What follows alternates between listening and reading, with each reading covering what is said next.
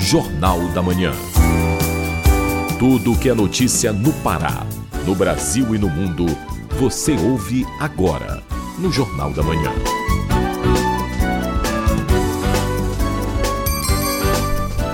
Sete horas. Sete horas. Em Belém, temperatura neste momento aqui no bairro da Cremação é de 25 graus, tempo nublado. Muito bom dia, ouvintes ligados na Cultura FM no portal Cultura. Hoje, quinta-feira, 23 de novembro de 2023. Começa agora o Jornal da Manhã com as principais notícias do Pará, do Brasil e do mundo. Apresentação de José Vieira e Rayana Serrão. Não esqueça de participar do Jornal da Manhã pelo nosso WhatsApp no 98563 9937. Mande mensagens de áudio e informações do trânsito. Repetindo o WhatsApp 98563 9937. Baixe também o aplicativo da Cultura, rede de comunicação nas lojas virtuais de aplicativos. Nele você acessa TV, rádio, portal Cultura e muito mais. Vamos aos destaques da edição de hoje. Ana Nideua recebe a quinta edição do Festival Gastronômico Sabor Unama. Estado entrega mais de 700 títulos de terra e benefícios do Cred Cidadão para mototaxistas em Abaetetuba. Prefeitura da capital realiza feira em alusão ao Dia da Consciência Negra. Belém recebe o espetáculo Autocrítica. Tem também as notícias do esporte. Paysandu explica por que não participou do Campeonato Paraense de Basquete. Volante Anderson Shoa não faz mais parte do elenco do Remo. E ainda nesta edição, Ministério Público do Trabalho quer reestruturação e fortalecimento do Ministério do Trabalho e Emprego. 80% dos brasileiros não têm controle sobre os gastos com cartão de crédito. Essas e outras notícias agora no Jornal da Manhã, 7 horas 2 minutos. 7 e 2. Jornal da Manhã. Você é o primeiro a saber. Política. Ministério Público do Trabalho propõe a reestruturação do Ministério do Trabalho e Emprego. Uma das finalidades da proposta do MPT é de aumentar o número de servidores do Ministério. Ouça na reportagem de Janaína Oliveira, da Rádio Web. O Ministério Público do Trabalho, MPT, defendeu a reestruturação e o fortalecimento do Ministério do Trabalho e Emprego, MTE. Em audiência pública na Câmara dos Deputados, o procurador Rafael Dias Marques alertou que só com adequações na pasta será possível garantir trabalho digno no Brasil. O representante do MPT no encontro deixou uma série de recomendações aos parlamentares que debatem o assunto. Rafael Marques propôs, por exemplo, mais pessoal para o Ministério, com a realização de concursos públicos. Dentro desse sentido, o Ministério Público sempre foi um defensor da ampliação dos quadros, não só de auditores fiscais do trabalho, mas como também de servidores administrativos. É preciso reconhecer que hoje, na esplanada, o Ministério do Trabalho e Emprego talvez seja um dos ministérios que mais padecem com a escassez de recursos humanos. Então, os concursos públicos precisam ser incentivados, precisam acontecer com frequência e, especificamente, concursos públicos que foquem em especialidades como, por exemplo, saúde e segurança do trabalho. O procurador também pediu que sejam incluídos na proposta de reestruturação do MTE investimentos para pesquisa na área de saúde e segurança do trabalho e para melhorias das condições de trabalho dos funcionários. Além disso, sugeriu a expansão da pasta. Supõe um Ministério de Trabalho e Emprego cada vez mais forte, a presença do Ministério do Trabalho na Amazônia, no semiárido nordestino, a presença do Ministério do Trabalho e Emprego no Vale do Jequitinhonha se territorialize cada vez mais, revertendo um movimento anterior de fechamento de agências e gerências do trabalho. A proposta para reestruturar o Ministério do Trabalho e Emprego, pasta que chegou a ser extinta no último governo, é do deputado federal Bruno Farias, do Avante de Minas Gerais.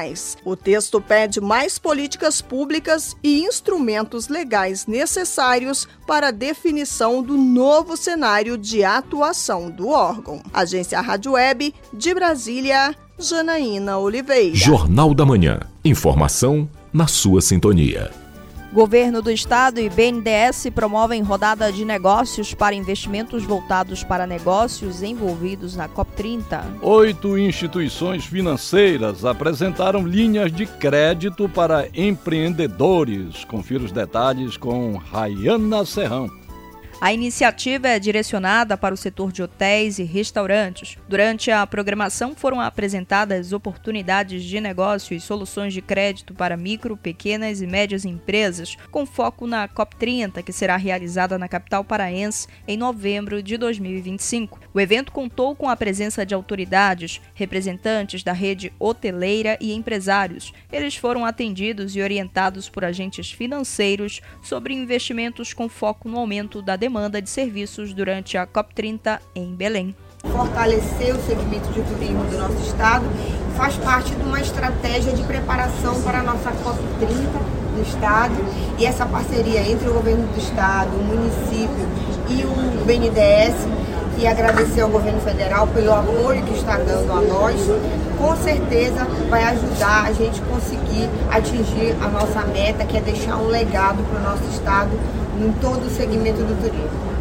A expectativa do governo do Pará é fortalecer a economia paraense através de hotéis e restaurantes. Com apoio do BNDES, haverá recursos para esse investimento, como destaca o diretor financeiro e de crédito digital da instituição, Alexandre Correia. O BNDES, como um banco é, nacional que tem um relacionamento com os outros bancos, ele está organizando toda uma sistemática de crédito para as micro, principalmente para as micro, pequenas e médias empresas do setor de turismo. Nós, a primeira coisa que nós estamos fazendo hoje aqui, trazer os agentes financeiros, serão oito agentes financeiros, bancos estatais, bancos privados, bancos de cooperativa, estarão aqui com seus melhores técnicos, melhores técnicos, em salas específicas, conversando com os empresários. É muito complicado para um pequeno médio empresário, muitas vezes, ter acesso a informações diretamente dos bancos de como é que as coisas funcionam. Isso é, já por si só já é uma, um grande acontecimento. Além disso, o BNDES está organizando linhas de crédito ainda em organização e principalmente para esse público, o mais importante é a garantia. Então o BNDES é o administrador do Fundo Garantidor de Investimentos, o FGI, que funciona como uma espécie de avalista das operações. Ele está trazendo para esses créditos também é, essa possibilidade. Rayana Serrão para o Jornal da Manhã. Segue até amanhã em Belém uma feira voltada para empreendedores negros da capital. Além do fomento de negócios, o evento serve como valorização da cultura afro-amazônica. A reportagem é de Isidoro Calixto. Por meio da COANTE, Coordenadoria Antirracista, e do Banco do Povo, com a parceria do SEBRAE, a Prefeitura de Belém realiza até a próxima sexta-feira a Feira da Estética Negra. A programação ocorre das nove da manhã às quatro da tarde no Solar da Beira, no Complexo do Ver o Peso. Tem venda de roupa, tecidos, produções de tranças, produtos para cabelos, maquiagem, artesanato afro-indígena. Elza Rodrigues, titular da Coante, fala sobre o período da consciência negra e a importância do evento. Não é um simples, uma simples feira. A gente quer tirar da invisibilidade essa população, ressaltar a importância e o valor da cultura afro-amazônica. O 20 de novembro para nós negros e para toda a sociedade brasileira, ele é uma data muito importante. Sabemos que Zumbi, a ancestralidade, a memória dessa história é muito importante. Então, para nós, todos os dias, na verdade, são 20 de novembro, né? Porque o racismo, ele se efetiva nessa dificuldade que a gente tem que nos respeite nossas tradições, nossos corpos e o que é pior, né?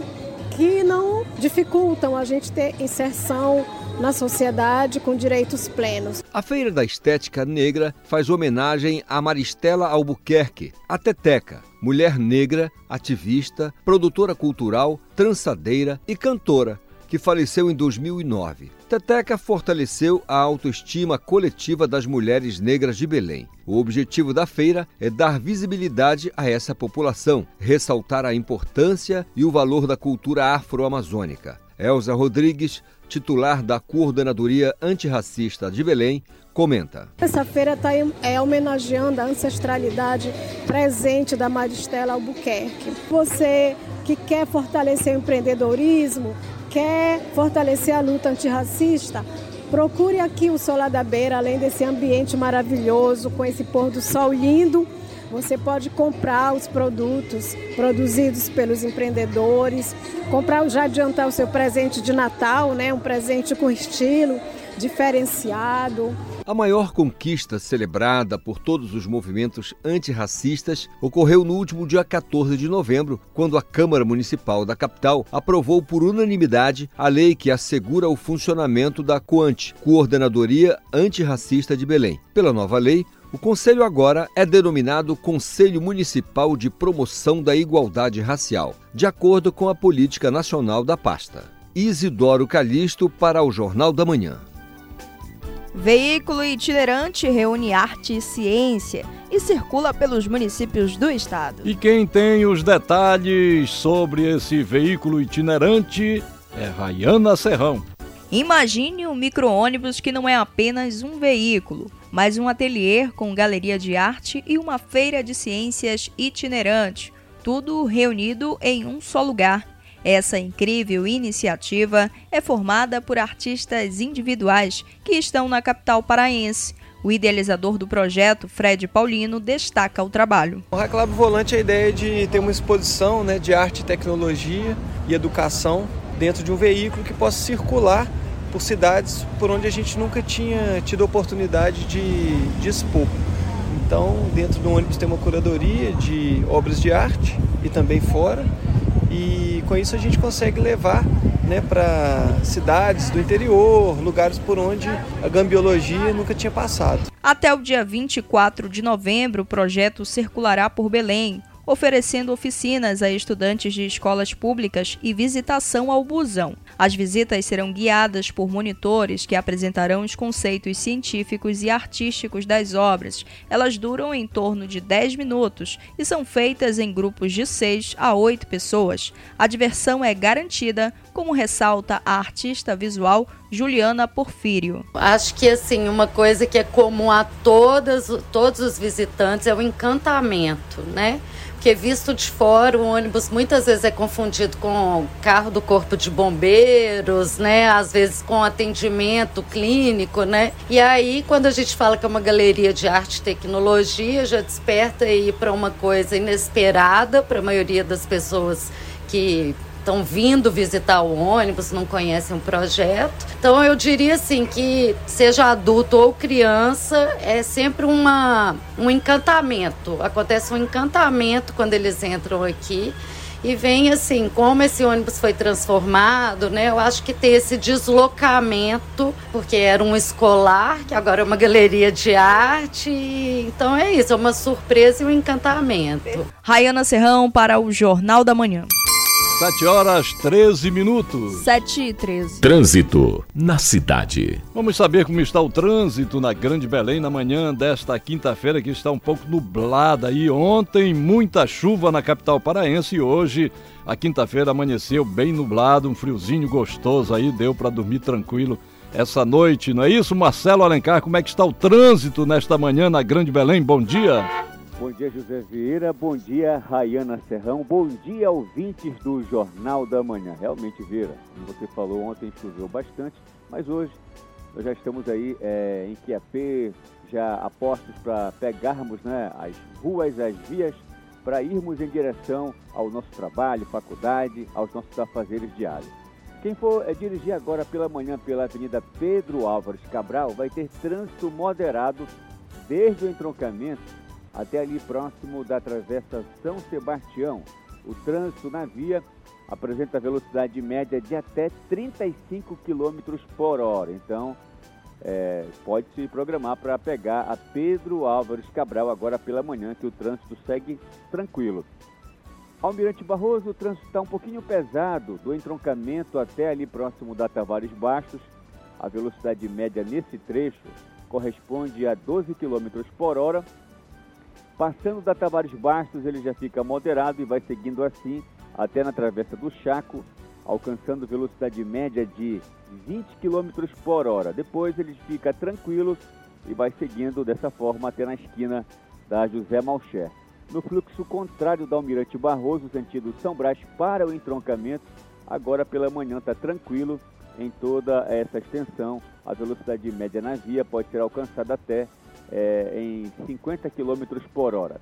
Duque de Caxias, Marquês de Erval, também ali a Pedro Miranda, essas avenidas apresentam trânsito agora pela manhã moderado, com velocidade média que alcança de 25 até 30 km por hora.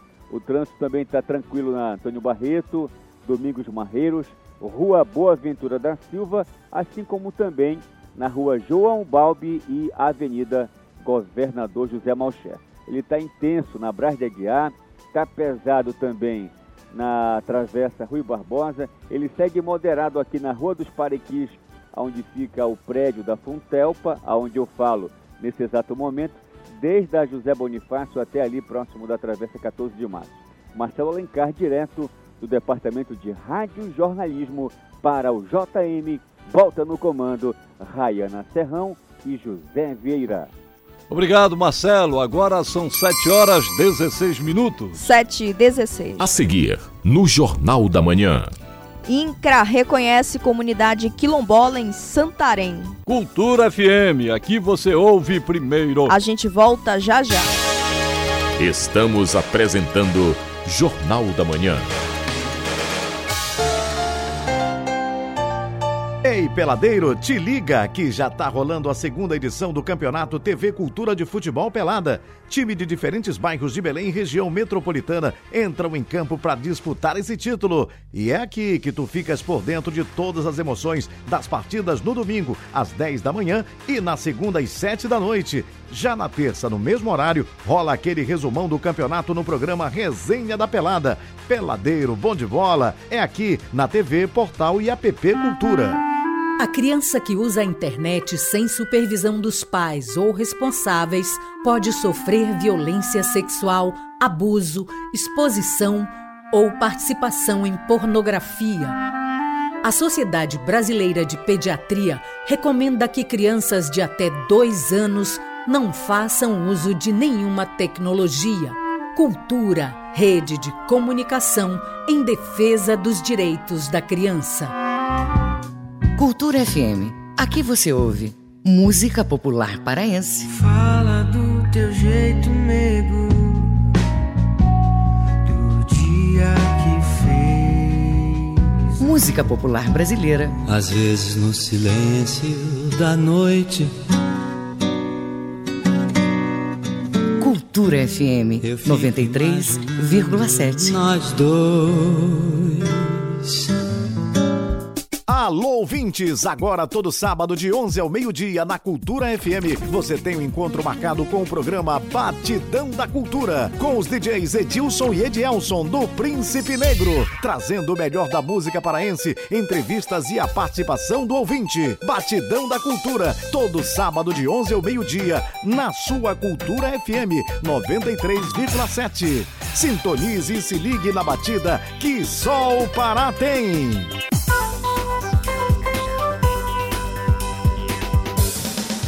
Voltamos a apresentar Jornal da Manhã. Previsão do tempo. Na capital paraense, região metropolitana, quinta-feira com tempo parcialmente nublado, nublado e chuvas isoladas à tarde e à noite. Mínima de 25, máxima de 31 graus em Belém. O Nordeste paraense registra tempo parcialmente nublado, mas sem chuva no decorrer do dia. Em Quatipuru, mínima de 26, máxima de 31 graus. No Marajó, tempo nublado em todo o arquipélago. Pode chover à noite. Mínima de 25, máxima de 32 graus em Cachoeira do Arari. Jornal da Manhã. Você é o primeiro a saber. 7 horas 19 minutos. 7 e 19. Correspondente Cultura. INCRA reconhece comunidade Murumuru como área quilombola em Santarém. Agora as notícias do oeste do estado ao vivo com Miguel Oliveira, o nosso correspondente em Santarém. Bom dia, Miguel. Bom dia, José Vieira. Bom dia, Rayana. Bom dia, ouvintes do Jornal da Manhã. Santarém amanhece com tempo encoberto, parcialmente ensolarado. A fumaça se dissipou um pouco na manhã desta quinta-feira. Temperatura no momento 28 graus. São 7 horas 20 minutos. O Instituto Nacional de Colonização e Reforma Agrária, o INCRA, publicou uma portaria reconhecendo a comunidade Murumuru, em Santarém, como área quilombola. O anúncio foi publicado por meio das redes sociais oficiais do Instituto na segunda-feira, Dia da Consciência Negra. De acordo com o Instituto, reconhecer comunidades quilombolas é um passo importante para preservar tradições e garantir direitos e direitos. O reconhecimento dá mais acesso a políticas públicas e proteção territorial para essas comunidades. Na semana passada, uma missão técnica de supervisão do projeto Paisagens Sustentáveis da Amazônia fez a entrega oficial dos certificados validados de cadastro ambiental rural coletivo para territórios de quilombos em Santarém e Belterra. Em Santarém, a Secretaria de Estado de Meio Ambiente e Sustentabilidade, SEMAS, entregou o CAR, o Cadastro Ambiental Rural, para representantes dos territórios quilombolas Maria Valentina, Bom Jardim, Tiningu, Arapucu e para Murumuru, cujo território foi reconhecido pelo INCRA esta semana. Eu volto aos estúdios do Jornal da Manhã com Rayana Ferrão. Miguel, agora vamos falar da atuação do Ministério Público aí na região do oeste do Pará. Tem novidades em Oriximiná e Almeirim? Tem sim, Rayana. O Ministério Público do Estado inaugurou a nova sede da Promotoria de Justiça de Oriximiná, na região da Calha Norte do Rio Amazonas. A solenidade foi conduzida pelo Procurador-Geral de Justiça, César Matar Júnior. O prédio oferecerá uma melhor estrutura para o atendimento da população e busca os serviços da instituição em melhores condições de trabalho para os membros e servidores do Ministério Público lotados no município de Oriximiná. Em Almeirim, a promotora de justiça Helena de Melo, titulada a sétima Promotoria Agrária, recomendou que o ITERPA se abstenha de promover qualquer iniciativa de regularização individual na área dos castanhais de uso coletivo da comunidade Repartimento de Pilões, localizada na zona rural de Monte Dourado, município de Almeirim. A comunidade Repartimento dos Pilões abrange um total de 43 famílias envolvidas no extrativismo de castanha do Pará. A coleta do fruto representa a principal fonte de renda para as famílias locais, as quais utilizam tanto para consumo próprio quanto para comercialização, seja na forma in natura ou na produção de produtos derivados. Os moradores da comunidade se estabeleceram no local durante a segunda metade do século XX. De Santarém, Miguel Oliveira para o Jornal da Manhã. Obrigado, Miguel. Bom dia para você e um bom trabalho. 7 horas 23 minutos. 7 e 23. O Pará é notícia. Vamos agora com as notícias do interior do estado do Pará com Bruno Barbosa. O serviço já está sendo usado pelos moradores da ilha de Trambioca e áreas vizinhas e funciona no anexo da Unidade Básica de Saúde Jacarequara. Além da própria Jacarequara, as comunidades do Nova Esperança, Sirituba, Poção, Urucuriteua e Guajará da Costa são outras comunidades que vão contar com restaurações, raio-x, escovação supervisionada, orientações, entre outros serviços. Segundo a Secretaria Municipal de Saúde, com a inauguração desse espaço, o município alcança a marca de 28 equipes de saúde bucal e chega a 97% de cobertura do serviço. No Sudeste Paraense, com uma programação diversificada, a Fundação Casa da Cultura de Marabá iniciou a Semana do Músico, comemorando os 39 anos da instituição. São oficinas, jogos e apresentações voltadas para os alunos, atendidos pelos projetos de música da autarquia. Na terça-feira, a Fundação realizou as oficinas de cordas friccionadas no Salão de Exposições, além de bateria e percussão no galpão da Escola de Música Moisés Araújo, jogos e brincadeiras musicais na quadra da Escola Pequeno Pagé, no Núcleo São Félix, e violão no Teatro da Praça da Juventude, no bairro Quilômetro 7. No oeste do Pará, a Secretaria Executiva de Saúde de Almeirim solicita que as atividades esportivas ao ar livre sejam evitadas pelos moradores. O pedido é feito em razão do clima seco e das altas temperaturas que vem causando queimadas na região, resultando na grande quantidade de fumaça presente na cidade. O órgão registra um aumento no número de casos de insuficiência respiratória aguda identificado nos atendimentos médicos do Hospital Municipal e dos postos de saúde. Bruno Barbosa para o Jornal da Manhã. Moradores de Abaetetuba recebem títulos de terra em programa de regularização fundiária. Os documentos foram entregues por meio do Instituto de Terras do Pará. Os detalhes com Simone Vasconcelos.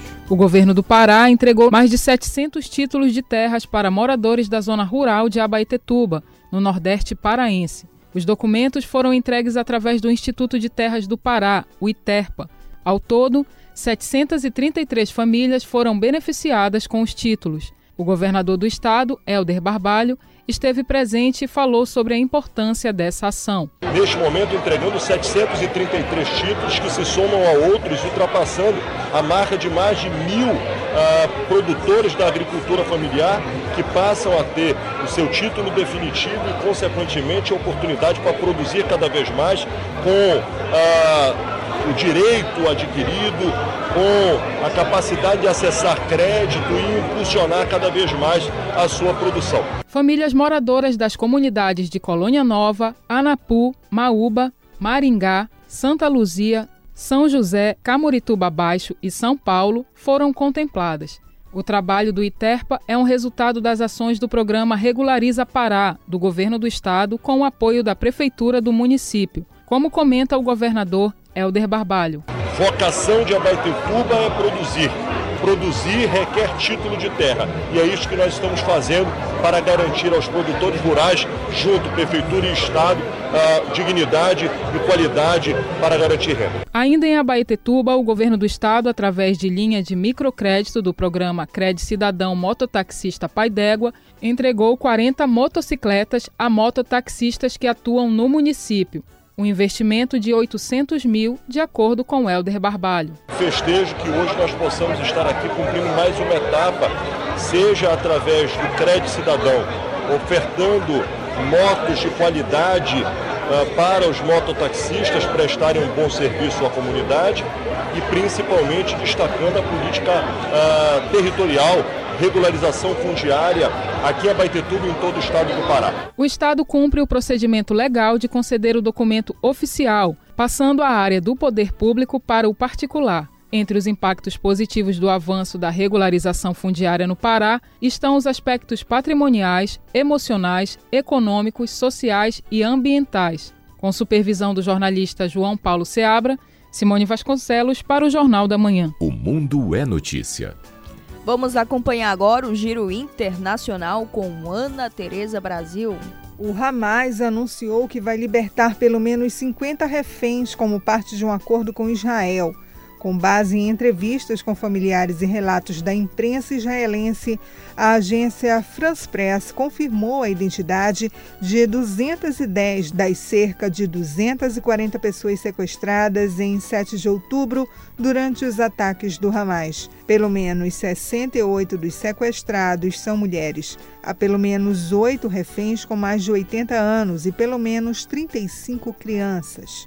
Além de Israel, 26 países têm cidadãos entre os reféns, segundo os dados do Ministério das Relações Exteriores do país. Já o governo de Israel divulgou os nomes de 300 prisioneiros palestinos que podem ser libertados em troca de reféns. A lista do Ministério da Justiça de Israel inclui idades e crimes supostamente cometidos por essas pessoas. Entre os crimes estão violação de fronteira, incitação ao terrorismo, portes de material explosivo e até mesmo arremesso de pedras. Os prisioneiros mais jovens têm 14 anos e alguns deles são considerados filiados ao Hamas pelo governo israelense. Há 123 pessoas com menos de 18 anos na lista. A expectativa é de que os primeiros reféns sejam recebidos ainda hoje segundo o ministro das Relações Exteriores de Israel, Eli Cohen. O presidente eleito da Argentina, Javier Milei, prometeu executar um choque de ajuste nas contas públicas com o objetivo de encerrar 2024 em um quadro de equilíbrio fiscal. Drásticos cortes nos gastos públicos Milley ressaltou que pretende realizar uma correção fiscal de 15 pontos percentuais no produto interno bruto. Segundo ele, o impacto principal vai recair sobre a classe política. Com informações da agência France Press e do UOL Internacional, Ana Tereza Brasil para o Jornal da Manhã. 7 horas 30 minutos. 7 e 30. A seguir, no Jornal da Manhã. Anderson Shoa não faz mais parte do elenco do Remo. É daqui a pouco aqui na Cultura FM. A gente volta já. Estamos apresentando Jornal da Manhã. Capital Eventos apresenta Ivan Lins e Banda, um dos maiores gênios da MPB de volta a Belém, dia 24 de novembro, na Assembleia Paraense. E mais, Nilson Chaves e Banda, dois super shows em uma noite inesquecível. Vendas, bilheteria digital. Informações 9 8147 5222. Apoio Rádio Cultura 93,7 FM. Doar sangue manter sorrisos. O Hemopa conta com você para fazer sorrir quem faz uma cirurgia, doentes crônicos e qualquer pessoa que precisa de sua doação de sangue. Sua atitude salva vidas. Veja em hemopa.pa.gov.br qual o posto de coleta mais próximo. Emopa e você, mantendo sorrisos. 25 de novembro, Dia Nacional do Doador de Sangue. Emopa, Governo do Pará. Apoio Cultura FM. Cultura FM. Aqui você ouve música popular paraense. Seja leve, deixe partir agora. Música popular brasileira.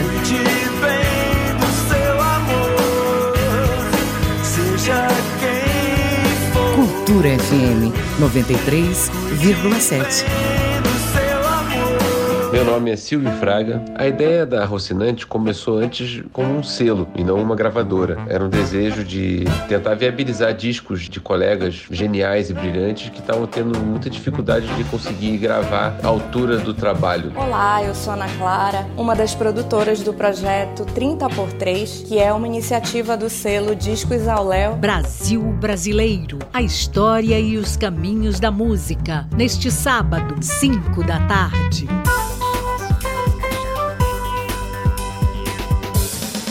Voltamos a apresentar Jornal da Manhã.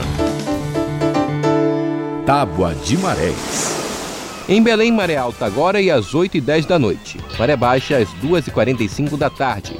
Em Salinas, Nordeste Paraense, maré alta às 4 e meia da tarde, maré baixa às 11 da noite. No porto da Vila do Conde Marcarena, a maré desce às 3 e 23 da tarde e sobe às 8 e 50 da noite. Jornal da Manhã. De segunda a sábado, às 7 da manhã, aqui na Cultura FM. 7 horas 33 minutos. 7 e 33. Esporte. Volante Anderson Shoa não faz mais parte do elenco do Clube do Remo. Paysandu explica por que não participou do Campeonato Paraense de Basquete. Essas e outras do esporte com Melbia Rolim. O volante Anderson Show anunciou nas redes sociais que não vai seguir no Clube do Remo. O atleta defendeu a camisa azulina durante três temporadas, tendo disputado 111 partidas e marcado seis gols. O jogador esteve presente nas conquistas da Copa Verde em 2021 e do Campeonato Paraense em 2022. No texto de despedida, o show agradeceu a torcida e os funcionários do clube pelo apoio durante sua estadia no Leão. O ano está chegando ao fim, mas a preparação para a próxima temporada do Águia de Marabá já está começando. O técnico Rafael Jacques e alguns jogadores já desembarcaram em Marabá, dentre eles o goleiro Axel Lopes, o volante Alan Maia e o zagueiro Betão. Nesse primeiro momento, o clube vai realizar os exames e testes físicos dos atletas visando a pré-temporada de 2024. A expectativa é que até o próximo domingo outros jogadores desembarquem em Marabá para integrar o elenco do Azulão. O diretor de basquete do Paysandu, Rafael Gonçalves, explicou os motivos que levaram o clube a não participar do Campeonato Paraense de Basquete Adulto. Se viu obrigado, diante de, de, das arbitrariedades que sofreu, a recorrer a, a instâncias superiores para requerer os seus direitos é, é, de participar no, no, no campeonato, ou de pelo menos é, resguardar o, o mínimo de integridade do regulamento da competição. Rafael contou ainda o porquê do Paysandu ter ido ao Superior Tribunal de Justiça Desportiva pedir a suspensão do campeonato. A gente precisa esclarecer que o Paysandu nunca se opôs à quantidade de jogadores de fora, que é o que vem se vinculando muito na imprensa, que, que é uma briga de quantidade de jogadores de fora que podem participar ou não. Não é isso que está em, em, em questionamento. É, o Paysandu queria sim que viessem três jogadores de fora. O clube do Remo sugeriu para a federação um jogador de fora. De pronto a federação acatou um jogador de fora e nós, e nós, nós a, a, federação impôs um jogador de fora e nós acatamos isso. Então não é esse o, o, o cerne da questão. O, a, a, principal queixa do Paysandu e a arbitrariedade que a gente sofreu é, é referente aos nossos jogadores locais que estão inscritos no Paysandu há mais de um ano, há mais de 365 dias é, vinculados no portal da Confederação Brasileira de Basquete há mais de um ano, que foram impedidos de ser inscritos na competição por causa de um regulamento apresentado há menos de um mês do, do, do campeonato. Por conta do recurso imposto pelo Paysandu, o torneio foi suspenso na última terça-feira, minutos antes do Remo e JP8 únicas equipes participantes do campeonato desse ano, iniciarem o primeiro jogo do playoff. Atual campeão estadual da modalidade, o Paysandu alegou na justiça que teria sido prejudicado nesta temporada e por isso não entrou no campeonato. O paraense Davidson Figueiredo já tem data de estreia na nova categoria do UFC. Dia 2 de dezembro, no Texas, nos Estados Unidos, o lutador paraense volta ao octógono pelo peso galo até 61 quilos. O combate será contra o norte-americano Rob Font, que é o atual oitavo colocado no ranking da categoria, com apenas uma vitória em quatro lutas. Davidson, mais conhecido como Deus da Guerra, é ex-campeão do peso mosca da mesma organização. Pela nona rodada do Campeonato Paraense de Futebol Feminino, o Remo jogou no CT Azulino e ganhou por 19 a 0 do Cruzeirão, com destaque para Loura Souri, que anotou cinco gols na partida. Com esse resultado, as leoas seguem na liderança da competição. No Barcarenão, o Juventude ganhou por 5 a 0 do União Barbarense. No Seju, o Boca Júnior perdeu por 6 a 0 para o Gavião KTG e o Tiradentes ganhou por 5 a 1 do Atlético JM9, com destaque para Ana Carolina, que marcou duas vezes. E o Paysandu venceu por WO o Cabanos, que desistiu da competição. Sob supervisão do jornalista Júnior Cunha, Mel Berrolim para o Jornal da Manhã. 7 horas 38 minutos. 7h38. Jornal da Manhã. Economia e Finanças. Pesquisa da Confederação Nacional dos Dirigentes Logistas indica que 80% dos consumidores brasileiros não têm controle sobre os gastos pagos com cartão de crédito. A maior parte desse percentual prefere rolar a dívida no chamado crédito rotativo, sem ao menos saber a taxa desse tipo de operação. Os detalhes estão na reportagem de Gabriel Brum.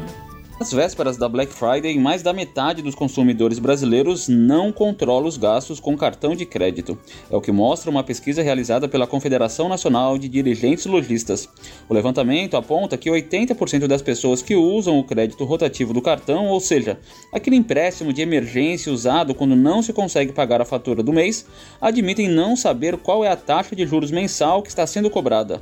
A pesquisa divulgada nesta semana pela Confederação Nacional de Dirigentes Logistas e pelo Serviço de Proteção ao Crédito também aponta que 55% dos consumidores não controlam os gastos mensais com cartão de crédito.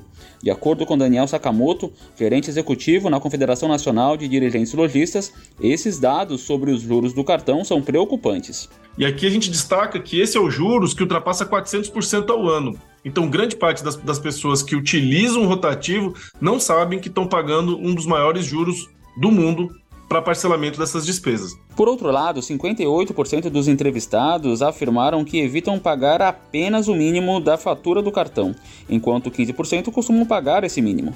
Em média, a quantidade de faturas em atraso é de dois meses. Entre aqueles que afirmam controlar os gastos, a pesquisa do SPC Brasil mostra que os principais mecanismos utilizados são simples: o caderninho ou uma planilha no computador.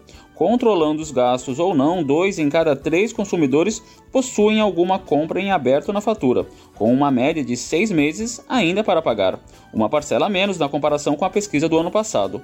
A pesquisa também apontou que cerca de 9 em cada 10 consumidores possuem cartões de crédito e a média de dois cartões por entrevistado. A maioria admite o uso todos os meses para comprar principalmente roupas, calçados e acessórios, seguido de remédios e supermercado.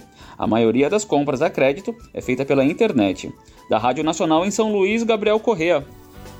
Exportação de sementes cresce mais de 550% no Pará neste ano. Os dados são do Ministério do Desenvolvimento, Indústria, Comércio e Serviços. O setor já rendeu à economia local com mais de 52 milhões de dólares. O repórter Marcelo Alencar traz os detalhes. O estado do Pará tem três polos principais de sementes de milho e soja. O primeiro está localizado na região sudeste, no município de Paragominas. O segundo fica no sul do Pará e abrange os municípios de Redenção e Santana do Araguaia. O terceiro fica na região oeste, em Santarém, que nos últimos cinco anos vem produzindo bastante soja. Neste ano, a arrecadação do Estado com exportação de sementes aumentou 552%.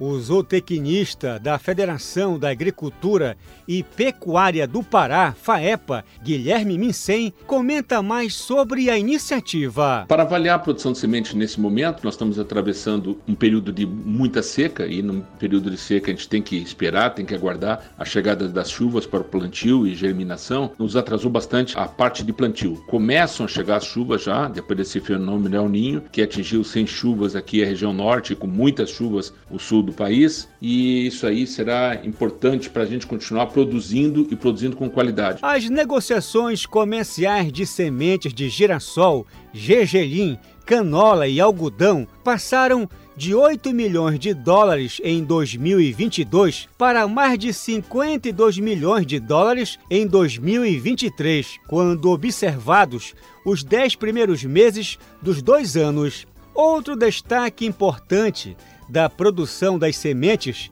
é a verticalização do milho e da soja, como pontua o zootecnista da Federação da Agricultura e Pecuária do Pará, FAEPA, Guilherme Mincem. Nós temos muitas áreas de cerrados, é, muitas áreas produzindo hoje soja e milho lá e podendo verticalizar a produção de outros produtos, principalmente na parte animal, que é o caso de suínos, aves, que precisam muito desses grãos na sua nutrição. Em Cachoeira do Arari, arquipélago do Marajó, o Pará tem a produção de arroz, alimento vital para a comercialização no estado, um item que deve subir de preço em 2024. Marcelo Alencar, para o Jornal da Manhã. 7 horas 43 minutos. 7h43. Trânsito na cidade. Vamos saber como está o trânsito aqui na capital paraense, região metropolitana, com o repórter Marcelo Alencar. Alô, Marcelo. Exatamente, Rayana, voltamos a falar sobre trânsito. É, do IESP, Instituto de Ensino de Segurança do Pará, localizado no município de Marituba, até ali o viaduto do Coqueiro, o trânsito vai se movimentando de maneira moderada, com velocidade média de até 31 km por hora.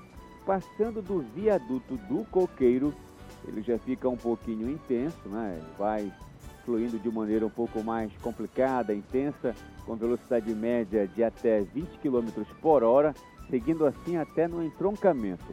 No fluxo contrário da via, sentido do entroncamento para o município de Marituba, ele também está moderado, com velocidade média que alcança cerca de até aproximadamente 22 km por hora. Rodovia Mário Covas, o trânsito está pesado agora pela manhã. A gente registra aqui um acidente de trânsito ligeiro, ali próximo do Açaí Atacadista.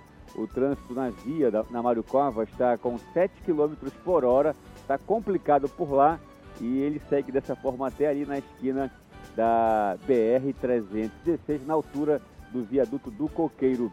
Quem for pegar agora pela manhã Augusto Montenegro, saindo de Coraci com destino ao entroncamento BR ou Almirante Barroso, vai enfrentar trânsito pesado com velocidade média de até 10 km por hora é, no, no sentido oposto, no sentido contrário, do entroncamento para o distrito de Coraci, o trânsito também está complicado, está moderado, chega a alcançar até 20 km por hora. Ele está tranquilo aqui na Rua dos Pariquis, com velocidade média de até 30 km por hora, segue pesado na Avenida Centenário da Assembleia de Deus, quando ele alcança a velocidade média de 18 km por hora, sentido Augusto Montenegro para a Avenida Júlio César. Marcelo Alencar, direto do Departamento de Rádio Jornalismo para o JM, volta no comando Rayana Serrão e José Vieira. Obrigado, Marcelo. 7 horas 45 minutos. 7h45. A seguir, no Jornal da Manhã. Segue até o dia 26 em Belém a virada sustentável. Cultura FM, aqui você ouve primeiro. A gente volta já. Estamos apresentando Jornal da Manhã.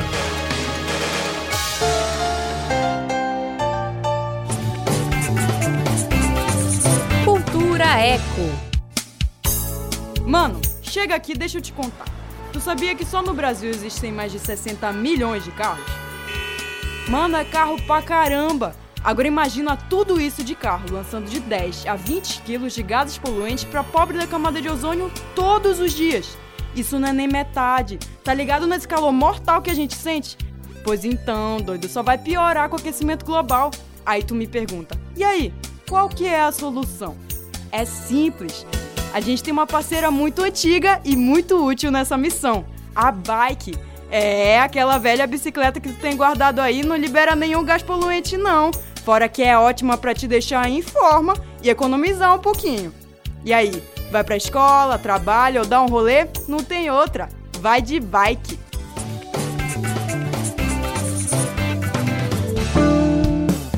Colégio Santo Antônio, há 145 anos conectando histórias e educando para a vida. Venha conhecer nossa formação de excelência no coração de Belém. Há mais de um século, olhando para o futuro e construindo um presente pautado em valores e princípios humanos e cristãos. Colégio Santo Antônio, aqui você constrói um futuro de sucesso. WhatsApp 91984073213. Cultura FM.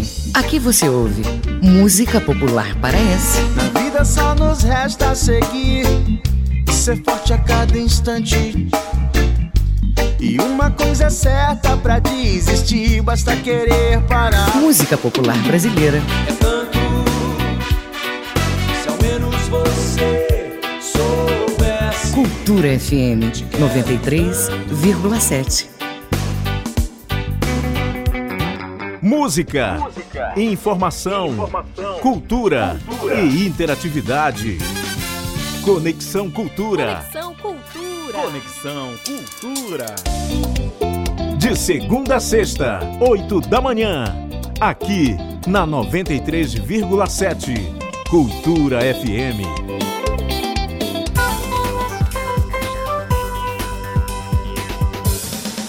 Voltamos a apresentar Jornal da Manhã. Previsão do tempo. No oeste paraense não há previsão de chuvas significativas para hoje. Em Juruti, mínima de 27, máxima de 32 graus. O sudoeste paraense registra tempo nublado com chuvas isoladas pela manhã e à noite. Mínima de 23, máxima de 32 graus em Altamira. Tempo nublado no sudeste do estado com chuvas em quase toda a região. Em Brejo Grande do Araguaia, variação de temperatura entre 23 até 30 graus. Jornal da Manhã. Você é o primeiro a saber. 7 horas 49 minutos. 7h49. Dicas culturais. Segue até o dia 26 a virada sustentável, com diversas atrações culturais em Belém. Quatro espaços da capital paraense vão receber as intervenções. Confira na reportagem de Luiz Otávio Lucas com locução de Alice Mendonça. Desta quinta-feira até o próximo domingo, Belém recebe a programação da Virada Sustentável Amazônia. O evento é considerado o maior de sustentabilidade do Brasil e terá música, dança, teatro e exposições em vários pontos da cidade. A programação é de graça e promete ocupar a capital paraense com arte e cultura durante os quatro dias de realização, conforme destaca a coordenadora local do evento, Mayra Castro. A Virada é um grande festival de sustentabilidade que se expressa muito através da cultura e arte e que já existe no Brasil há quase 15 anos, ah, com quase 10, na verdade, só aqui na Amazônia, com edições em Manaus, e essa é a primeira edição aqui em Belém. E o objetivo dessa primeira edição é aterrissar na cidade, conversar com a nossa cultura, nossos valores, as nossas artes. Então, toda a programação foi muito baseada naquilo que nós temos, na verdade, como expressão cultural artística. É... Inclusive, o próprio recorte de onde a, o, o evento vai acontecer no primeiro dia do evento, nesta quinta-feira, o cantor Acno se apresenta no palco do Pier das Onze Janelas. O artista é uma das grandes revelações da atual música pop latina paraense, com uma identidade fortemente construída através do teatro, dança, moda e artes visuais. A virada também será realizada no Complexo Vero Rio, Porto Futuro e Use Paz de como destaca a coordenadora Mayra Castro. A gente também compreendeu que descentralizar um pouco né, as discussões da cidade para lugares periféricos é, também é importante.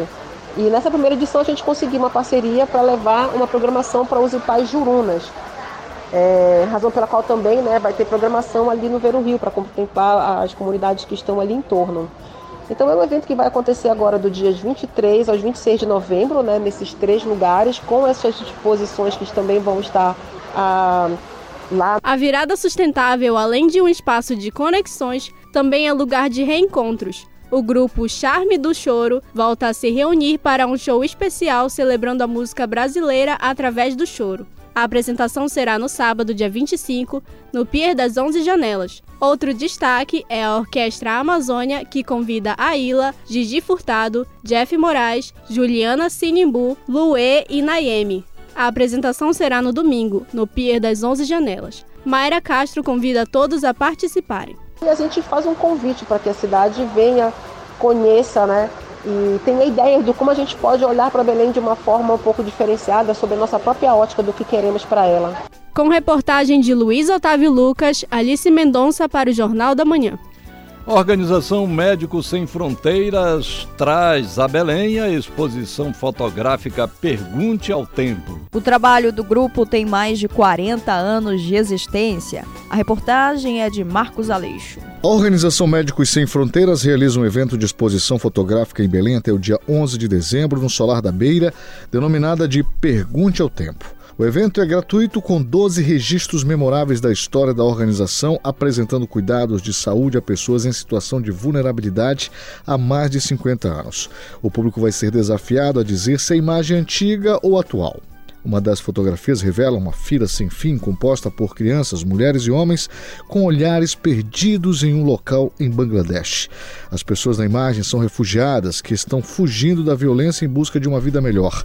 A presidente do Conselho Administrativo de Médicos Sem Fronteiras Brasil, Renata Santos, comenta sobre os trabalhos. Reúne registros fotográficos marcantes da história de Médicos Sem Fronteiras, uma organização médico-humanitária internacional que oferece cuidados de saúde a pessoas em situação de vulnerabilidade. São 12 imagens de diferentes lugares do mundo que foram feitas ao longo de mais de 50 anos de trabalho da organização. Na exposição, o público é desafiado a dizer se a imagem é antiga ou atual, e é bem difícil acertar de primeira. Para saber a resposta correta, basta apontar o celular para um QR Code ao lado da foto que um link com informações sobre a imagem vai se abrir para o visitante.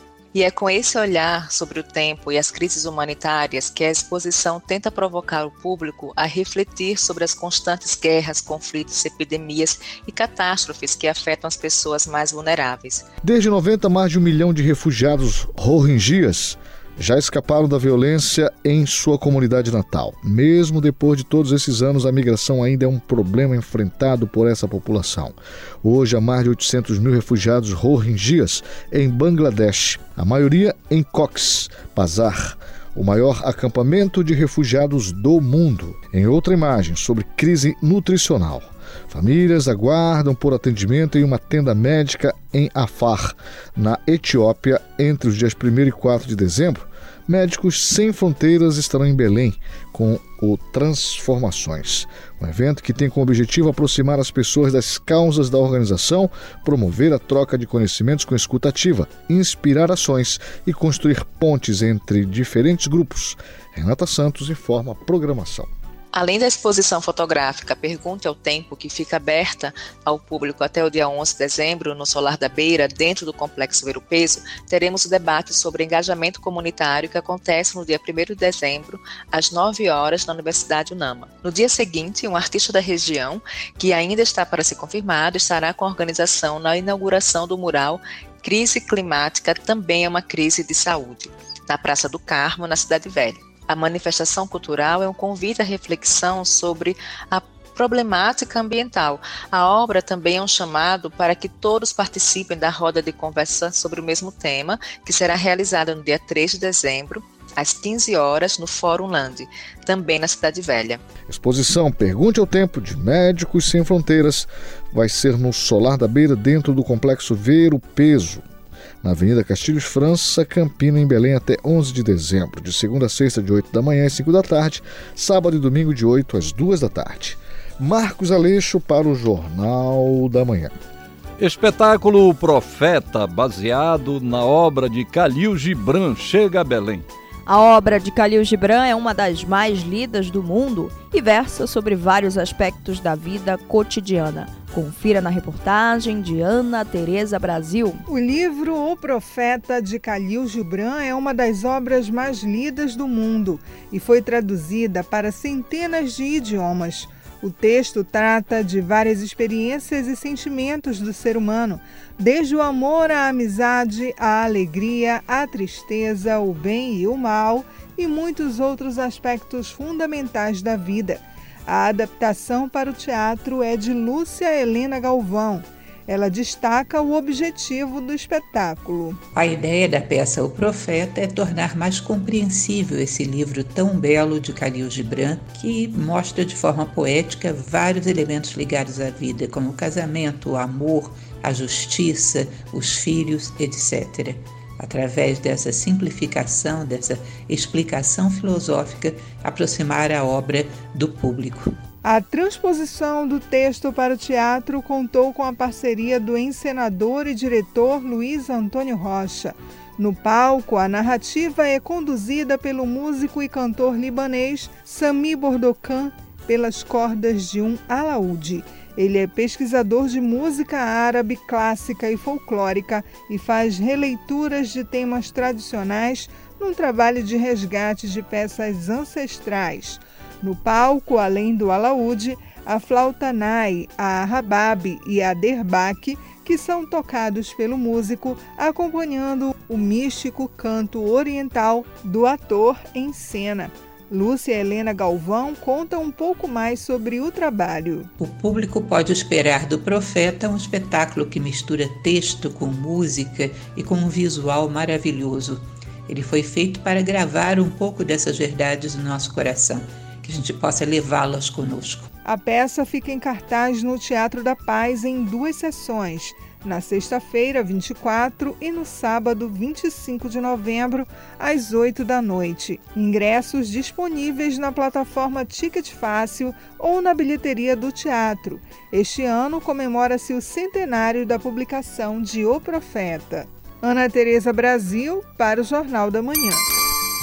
7 horas e 58 minutos. 7h58, termina aqui o Jornal da Manhã desta quinta-feira, 23 de novembro de 2023. Apresentação de José Vieira e Rayana Serrão. Não esqueça de baixar o aplicativo da Cultura, rede de comunicação, nas lojas virtuais de aplicativos. Nele você acessa TV, rádio, portal Cultura e muito mais. Outras notícias você acompanha durante nossa programação. Fique agora agora com o Conexão Cultura. Um excelente dia para você e a gente se encontra amanhã. Um bom dia a todos e até amanhã. A Cultura FM apresentou Jornal da Manhã. Uma produção da Central Cultura de Jornalismo.